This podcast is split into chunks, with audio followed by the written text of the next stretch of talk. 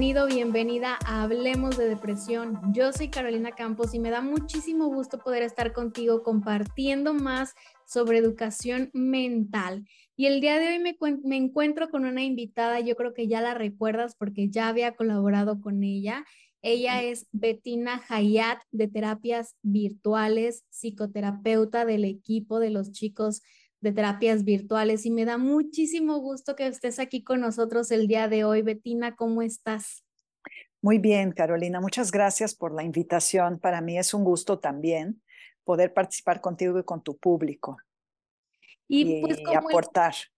Claro, a mí me encanta mucho como el, el estar educando en educación mental, Betina, porque yo creo que es básico, es clave para que nosotros podamos entendernos, conocernos, saber cómo funcionamos, qué es lo que pasa y hasta dónde está bien una emoción, un pensamiento y dónde ya no, y es necesario que nosotros podamos acudir a terapia. Y esa es eh, pues la razón de este episodio del día de hoy, que como el título lo dice, cuéntanos, Betina, ¿qué es la depresión? Muchas gracias. Mira, eh, la depresión se define por una suma de sensaciones, de situaciones, de sentimientos que vamos teniendo y que duran mucho tiempo y con los cuales no podemos interactuar, no podemos hacer nada. Sentimos como una sensación de impotencia, como vienen sentimientos persistentes de tristeza, de ansiedad, de vacío, una desesperanza o un pesimismo constante. Eh, son muchísimas características, si quieres las sigo citando, pero de todas esas características tenemos que ver cuánto dura, cuánto persiste y cuánto ya no podemos nosotros controlar. Estas características empiezan a tener control sobre nosotros mismos. Y ahí es donde se instala la depresión. Cuando estos sentimientos que yo mencionaba son persistentes, duran mucho tiempo y ya no podemos hacer nada con ellos. Sí, yo creo que todos eh, tenemos emociones que nos incomodan, tenemos pensamientos negativos y miedos y es algo importante que tenemos que decir, porque el hecho de que tú vayas a terapia y te ayuden a salir de una depresión no quiere decir que jamás vas a volver a estar triste, que jamás a lo mejor vas a volver a sentir como em, esa incomodidad de vacío, que nunca vas a tener pensamientos negativos ni miedos. Pero aquí, como dice Betina, lo importante es la duración.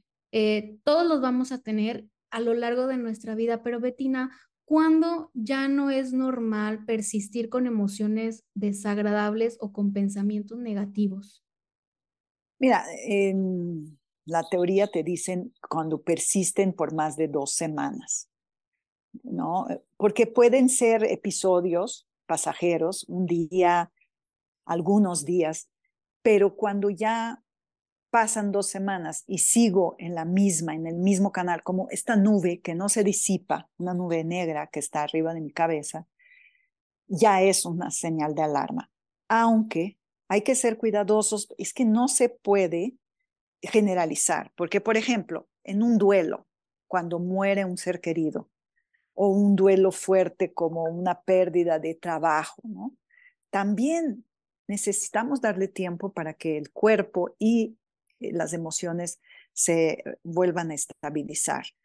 Por ejemplo, un duelo te dicen de un año a dos años, es normal que estés triste, que todos los días llores un poco porque te recuerdas de la persona que quieres. Entonces, no me gustaría poner una fecha exacta, pero sí dependiendo de cada caso. Otro caso, como la migración, es un caso que también toma su tiempo cuando uno va de una ciudad a otra, de un país a otro. Y puede durar más o menos de cero a un año. ¿no? Entonces, por eso depende cada caso. Ahora, cuando no pasó nada, cuando no hay nada, no hay una pérdida, no hay una migración, ni pérdida de persona, ni pérdida de trabajo o de algo importante para uno. Y estoy así por un tiempo importante, que no puedo funcionar. Si tengo hijos, no me puedo hacer cargo de ellos. Si tengo un trabajo, no estoy pudiendo concentrarme en él. no pelo a mi pareja o no puedo estar con mis amigos, pues ahí sí creo que no esperar más de dos semanas es sano porque no hay un motivo aparente, pero hay que descubrir cuál es el motivo de fondo que no me está permitiendo funcionar. Entonces depende. Yo sí, yo sí me gustaría más, cada caso es un caso diferente y no podemos generalizar y hay que analizar cada, cada situación. Sí, claro, lo que sí definitivamente no es normal, perdón, es como el, el estar viendo la vida todo el tiempo como si fuera un castigo, como si la vida fuera tan cruel. Eh, si crees tú que tú naciste para sufrir, yo creo que esas son creencias muy erróneas y que las cuales definitivamente son material para que nosotros vayamos a terapia. Sí, definitivamente es muy importante lo que dices. La vida no está hecha para sufrirla. Ayer me decía una persona, es que esta persona sufre la vida. No, la vida está para vivirse. Sea, la vida está para disfrutar y dentro de todo lo, positivo y lo negativo tiene que prevalecer la sensación de vida, la sensación de estar en movimiento. Si está prevaleciendo todo el tiempo cansancio, eh, dormir mal, no comer bien, y entonces uno puede estar subiendo de peso o bajando de peso sin el propósito de hacerlo. Si no puedo concentrarme, si mi autoestima está muy hacia abajo, si no tengo interés en la vida, si no tengo la capacidad de disfrute por un tiempo importante y más grave todavía, empiezan a haber hasta pensamientos suicidas. ¿no? No quiero estar, no quiero vivir, no quiero, no quiero, no quiero, no quiero mirar a mis hijos, no quiero ir a trabajar, no quiero salir a la calle. Todo eso son eh, señales importantes de que no, no, la vida no está para sufrirla, está para vivirla. ¿no? Entonces tengo que hacer algo con eso. Claro, o sea, definitivamente ese tipo de pensamientos no son normales a ninguna edad, o sea, ni cuando eres un niño, ni cuando eres un adulto. O sea, a ninguna edad ese tipo de pensamientos son normales. Y Betina, fíjate que normalmente la gente cree que para que pueda ser una depresión visible, la persona tiene que estar tirada en la cama comiendo nieve de chocolate, viendo una película y llorando todo el tiempo. Pero la depresión se ve de diferentes formas. Tú en tu experiencia, eh, ¿de qué otras maneras se puede ver una persona con depresión? Pues falta de, apetito, por ejemplo, para comer o comer demasiado, eh, falta de deseo sexual también puede ser porque está asociado con el placer. Eh, cuando no está uno disfrutando. Puede estar haciendo mil cosas, ¿no? Voy al gimnasio, voy al trabajo, estoy con la gente a mi alrededor, pero no lo estoy disfrutando. La pérdida de disfrute es un síntoma que hay que mirar. Por ejemplo, ¿no? Em, estar muy irritable, por ejemplo, con un pesimismo constante, aunque esté uno activo, como dices, no necesariamente tienes que estar tirado en la cama. Es un síntoma el estar tirado en la cama, el no quererse levantar, el querer solo estar sin hacer nada todo el día. Eso eh, eh, hay que atender, pero hay gente que está en acción, pero está con una energía baja. Eh, todos esos sentimientos de que aquí no pertenezco, de que no, no, le veo sentido a las cosas. Esos son señales de depresión. Claro, y, no, no tienes que estar como triste, como decía Betina, puedes estar activo, porque de hecho eh, yo les he contado en episodios anteriores, Betina, que yo era de las personas que todo el día estaba activa, o sea, me acuerdo cuando estaba en la facultad, desde las 5 de la mañana hasta las 11, 12 de la noche, activa, o sea, haciendo muchas actividades, pero yo estaba realmente deprimida y, no, la gente de mi alrededor obviamente no se daba cuenta hasta que llegó un punto en el que yo exploté y dije, oigan, tengo depresión. Y aquí en este punto, cuando yo dije, Betina, la gente empezó de que, wow, qué valiente y, y felicidades. Y yo me quedé como, ¿por qué valiente? Por expresar el cómo me siento y estar pidiendo ayuda. Eh, ¿tú qué crees, cómo ves eh, esta evolución en el tema de salud mental en cuanto a los juicios que hacen las personas? Sí, es muy interesante ese punto que tocas porque quizá durante mucho tiempo todos los padecimientos mentales y emocionales estaban como vetados, ¿no? O sea, si tienes eso, estás mal, estás loco, es como una discapacidad, una falta de capacidad y entonces hay que esconderlo en el closet, ¿no? Y creo que afortunadamente una de las ha ido evolucionando la sociedad y creo que justo estamos pasando de pensar el que tiene un problema y lo reconoce, ya está empezando a solucionarlo y no está loco. La, que, la persona que puede llegar a estar mal es el que no reconoce y no busca la solución. Estamos evolucionando en ese pensamiento y creo que nos estamos dando cada vez más permiso de trabajar las emociones, los sentimientos, cosa que antes no había tanto permiso. Era mejor no decir nada y quedarnos en nuestro closet escondidos. Y creo que estamos saliendo de closet en las enfermedades mentales. Y otra, otro factor que nos ha ayudado muchísimo dentro de todo lo malo que nos trajo fue la pandemia. La pandemia nos dio permiso, porque bueno, como nos, todos estuvimos encerrados, entonces ya hubo permiso de decir, bueno, eso no, no, no, no está gustando lo que me está pasando y buscar ayuda. Y sí, subió muchísimo los niveles de búsqueda de ayuda. La gente empezó a buscar en las redes, empezó a preguntar aquí, allá, y todo esto empezó a dar más permisos a que la gente atendiera sus emociones.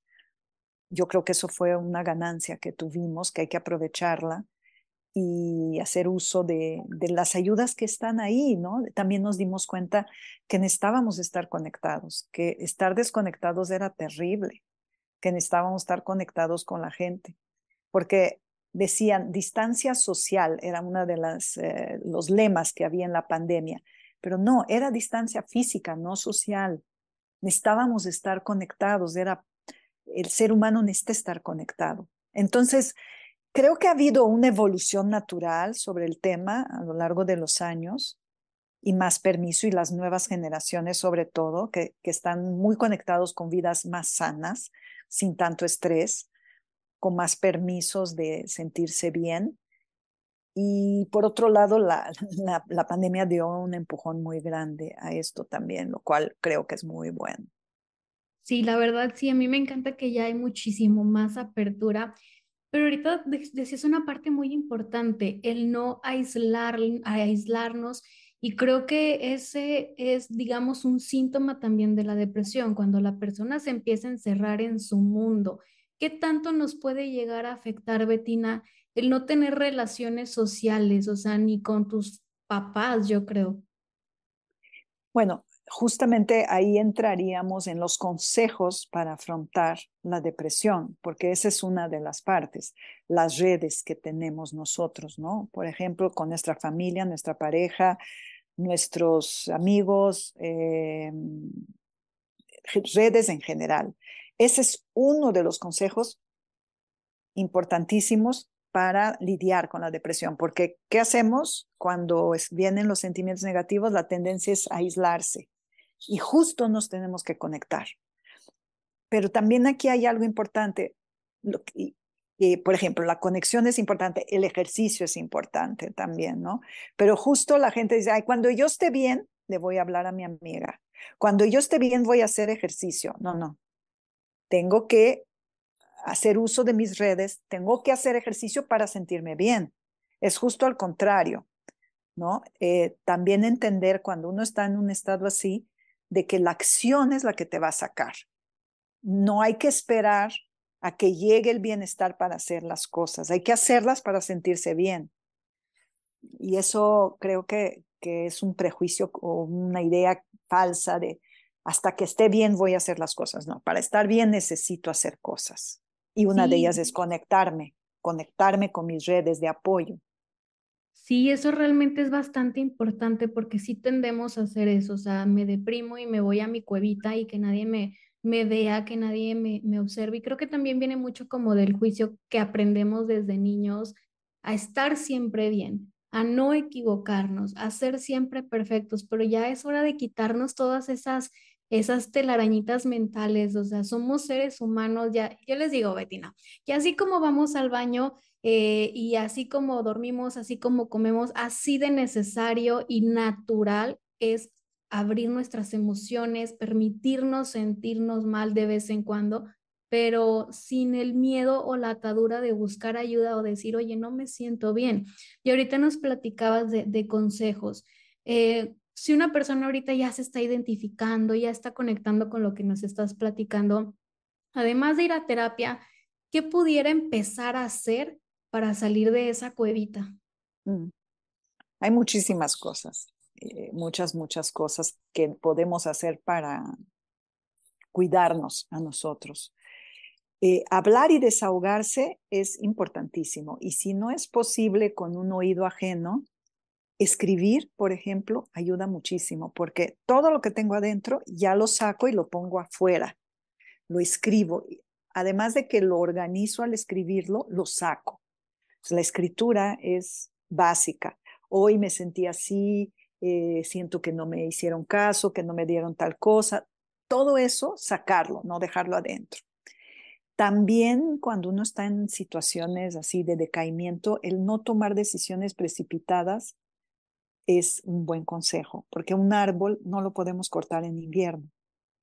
Cuando no estamos bien, primero necesitamos recuperar nuestro equilibrio para tomar decisiones. Si voy a dejar mi trabajo, si me voy a separar, si lo que sea. Todo necesito, necesito recuperar mi, mi, mi centro para poder tomar buenas decisiones. Eh, también un poco de pensamiento positivo ayuda en el sentido de, ahorita no estoy bien, pero voy a estar bien, las cosas van a mejorar. O sea, la esperanza, la esperanza es básica, no perderla, porque la persona que pierde la esperanza pierde totalmente el sentido de la vida. De hecho, hay estudios con personas que están en situaciones muy críticas y el estado de ánimo de, de una persona determina lo que va a pasar con esta persona. Si, tiene, si logra, a pesar de todo, no perder la esperanza, tiene más posibilidades de salvarse que la persona que tira la toalla. eso, de, eso podríamos hablar mucho tiempo. Eh, lo que tú decías, no encerrarte en ti mismo, buscar a un amigo o una persona querida también, y eh, además de la persona, de, de, una persona profesional.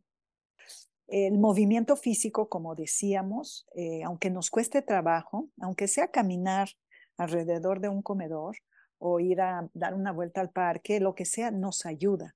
Todo el movimiento físico ayuda. Y otra vez, no hay que esperar estar bien para tener movimiento. Hay que tener movimiento para estar bien. También el buscar una actividad que nos da placer por más que estemos mal, algo nos va a dar algún placer, pero tiene que ser un placer sano, porque pues, por ejemplo, si es el alcohol, pues ahí puede llegar a no ser sano. Entonces, resuelvo un problema y ya me metí otro problema. Entonces, nos da placer escuchar música, por ejemplo, bailar, eh, pintar, coser, bordar, hablar con una persona querida. Todo eso buscar un placer. Eh, otra cosa importante, aunque yo esté muy decaída y muy mal, no puedo descuidar mis necesidades básicas, que son eh, de alimento y sueño. Porque si no, ¿qué va a pasar? Cada vez voy empeorando más, ¿no? Eh, tratar de evitar el estrés o tener a la mano herramientas para lidiar con el estrés. Hoy en día no hay perdón porque hay muchísimo en las redes, ¿no? De meditación, relajación, respiración. Todo eso nos puede ayudar y si no, ayudarnos con alguien con quien conversar para trabajar el tema del estrés, porque el estrés va llevando a un desmejoramiento personal. Y por último, eh, bueno, el no abuso de sustancias, el no exigirse demasiado, eh, bueno, básicamente eso, ¿no? Son esas formas de ayudarnos. Sí, claro, todo lo que mencionas es bastante importante, Betina. y, y, sobre todo el empezar a hacerlo, o sea, no nada más como lo escucho y no lo hago, no, hay que tomar acción porque como dices, o sea, necesitamos actuar para estar bien, no esperarnos a estar bien para poder actuar porque se vuelve un ciclo eh, interminable. Y Betina, todo esto es muy importante y con esto también hay que compartirle a las personas que no esperen salir de esa depresión en dos, tres días, que tú te pongas a hacer todo esto. Esto es un proceso y el poder permitirnos vivirlo a nuestro tiempo, a nuestra manera, es lo más importante. Que no empiecen una terapia eh, pensando en cuándo voy a acabar, no, sino simplemente permítete fluir y permítete que sea el tiempo que tenga que ser, porque algo que me dicen, y si tengo depresión, ¿cuántas terapias necesito para estar bien? Hay mucha urgencia y lo entiendo muy bien porque se siente espantoso, pero yo creo que esa misma urgencia es la que nos empieza a bloquear y, nos empieza a hacer creer que no funciona porque en dos, tres meses no mejoramos, ¿cierto? Sí, sí, es una intolerancia también a la frustración de sentirte mal. O sea, y como tú dices, hay un proceso de recuperación, así como hubo un proceso para ir para abajo, hay un proceso para ir para arriba.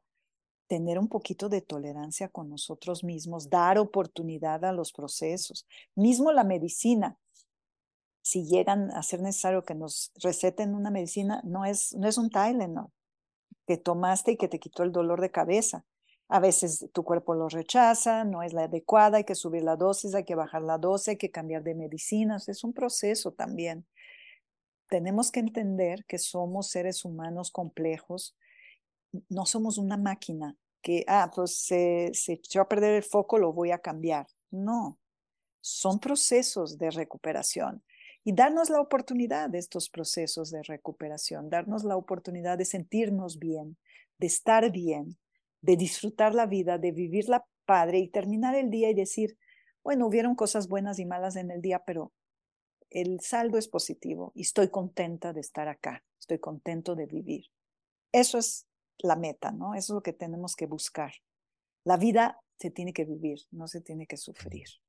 Bueno, ¿voy bien o quieres eh, que paremos? Porque hay muchos más, hay muchos más, pero vamos bien. No, claro, vamos muy bien, porque realmente es importante que sepan todo esto, que sepan eh, autorrescatarse, porque muchas veces, Betina, sabes, a mí me escriben personas de, es que mis papás no me apoyan, es que mi pareja no me apoya, es que mis hijos no me creen, entonces no hay que esperar a que la familia nos venga y nos saque del hoyo porque yo les digo, no es que no te amen, no es que no te, no te quieran, es que no te entienden. O sea, solamente quienes hemos padecido depresión sabemos cómo se siente, solamente los profesionales en salud mental saben lo que es. El resto de la familia no se imagina porque no lo, no lo ha vivido. Entonces, no es que no te amen, es que no te entienden. Y aquí es muy importante el autorrescatarnos, el poder nosotros, sabes que no me voy a esperar a que alguien venga y me lance la cuerda. Yo solito voy a crear mi propia cuerda. Difícil, sí, imposible, no lo es. Sí, aquí tocas un tema muy importante del autocuidado, de no esperar que la salvación venga de afuera, ¿no? que te lancen cuerdas para que te puedas subir. Eh, hasta que, que, bueno, si las hay, pero hasta que no lleguen, tienes que desarrollar tus propios recursos para poder salir adelante y no estar a la espera de que el otro me venga a salvar. Porque, porque como tú dices, no es que no te quieran, es que no saben cómo y muchas veces no pueden también. También tienen sus propios temas y no son expertos para poder sacarte de ahí. Entonces no es no querer, es no poder, no saber. Así que eh, las expectativas, nos estás tocando un tema importante. A veces estamos esperando que, que el mundo cambie para que yo cambie, que, que la política sea distinta, que mil cosas pasen, que, que me miren. Primero, miro, yo me miro a mí y yo busco mis recursos para poder, poder conectarme con quien sí me puede ayudar. Porque sí hay gente que, como tú dices, quien ya vivió eso, quien tiene el conocimiento profesional, sí hay gente, pero tengo que buscar las personas correctas. No sirve tocar en puertas donde no va, como, dice, como se dice, eh, pedir pera a los olmos. Exactamente. No te la van a dar. No la pueden dar porque no la tienen. Claro. Oye, Betina, y, y yo creo que también algo fundamental para empezar a salir de una depresión es aceptarla, aceptar esa depresión. ¿Cómo pudiéramos empezar a aceptar nuestra condición? Mira, ahí creo que tocas muy importante tema, que es el tema de la vulnerabilidad. Todos somos vulnerables, Y yo creo que vivimos en una sociedad que nos exige estar siempre bien. Eh, la perfección, el éxito, siempre tenemos. Entonces, como que conectarnos con nuestra vulnerabilidad nos hace humanos. Nuestra humanidad está conectada tanto con nuestras debilidades como con nuestras fortalezas. Entonces, aceptar nuestras debilidades nos hace más humanos. Inclusive hasta podemos decir, es como sentirnos cómodo con esto. Tenemos un problema y ¿qué pasa? Nada, no somos superhombres ni supermujeres. Creo que, por ejemplo, la gente que es como muy perfeccionista, es difícil que reconozca que, que tiene una dificultad o la gente que, eh, pues que se exige demasiado. Yo tengo que, ¿no? Tenemos que quitar esos tengo que. Ah, no pasa nada si pido ayuda, no pasa nada si estoy pasando un momento mal, porque soy humano. Entonces eso, ¿no? Conectarnos con nuestra humanidad nos permite eh, aceptar nuestras vulnerabilidades y estar más en paz con nosotros mismos. Y entonces, si es necesario buscar ayuda, la buscaré. Claro, y, esa vulnerabilidad es natural y es necesaria, como decía hace ratito, eh, a quitarnos esos juicios de que sentir, eh, sentirnos tristes, enojados, frustrados, con miedo o inseguridad está mal o nos hace menos para nada, nos hace lo que somos, humanos y simplemente pues durante mucho tiempo lo, lo hemos estado reprimiendo y ya es hora de que, de que permitamos avanzar también en esa parte y en ese, en ese aspecto de nuestra vida para poder funcionar, porque si no, ahí es donde nos empezamos a atrofiar y vienen todos estos problemas. Así que, eh, pues hay que, hay que soltar. Betina, ¿dónde te podemos encontrar? Sí, eh, ¿quieres que lo apunte o te mando algo para que lo puedas anunciar? Sí, como quiera, yo lo voy, lo voy a poner ahí en, en, en, la descripción de las redes, los voy a etiquetar este, en Instagram, en Facebook, para que por ahí puedan eh, compartir con ustedes. Una pregunta, eh, ¿dan sesiones solamente en línea, presenciales? ¿Cómo es el formato?